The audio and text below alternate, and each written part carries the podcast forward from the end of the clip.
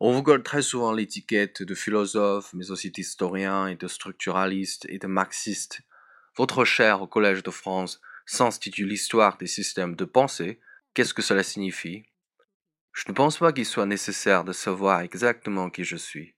Ce qui fait l'intérêt principal de la vie et du travail est qu'il vous permette de devenir quelqu'un de différent de ce que vous étiez au départ.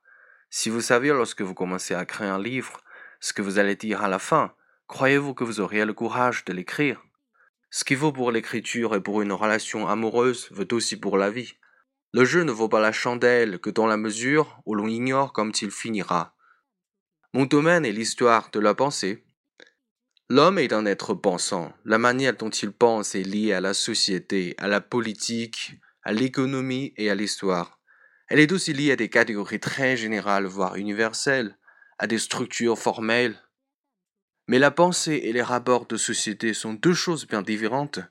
Les catégories universelles de la logique ne sont pas aptes à rendre compte adéquatement de la manière dont les gens pensent réellement.